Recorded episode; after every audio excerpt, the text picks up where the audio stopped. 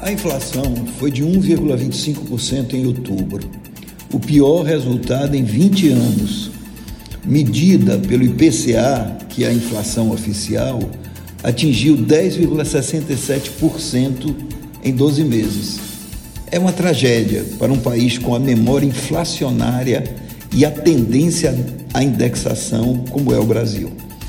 A indexação vem gradualmente, primeiro com os repasses aos itens que estão tendo aumentos por conta da alta da demanda, da elevação de custos ou mesmo da entre-safra de produtos.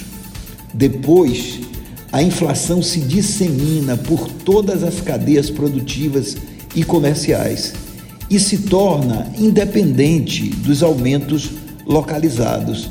Há aumentos em todos os produtos e em todas as cadeias.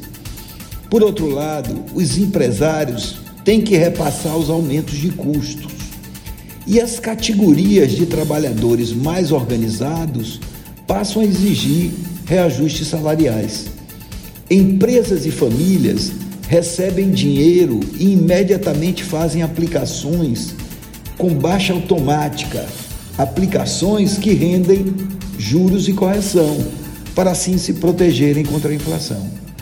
Com este cenário, fica chancelada a inflação inercial, que destrói o poder aquisitivo das camadas de baixa renda, aquelas que não têm acesso à correção monetária ou à capacidade de negociar maiores salários.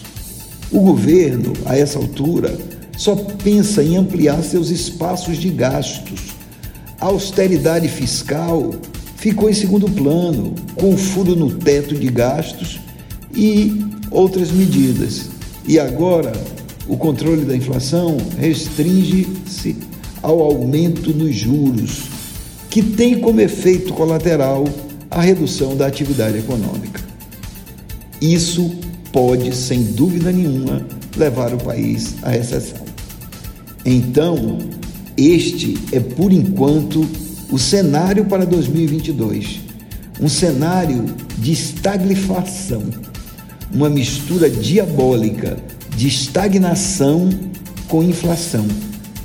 Para impedir que isso aconteça, o governo tem que voltar a ter uma política econômica ativa, com austeridade fiscal e uma série de outras medidas, além de continuar com o aumento da taxa de juros.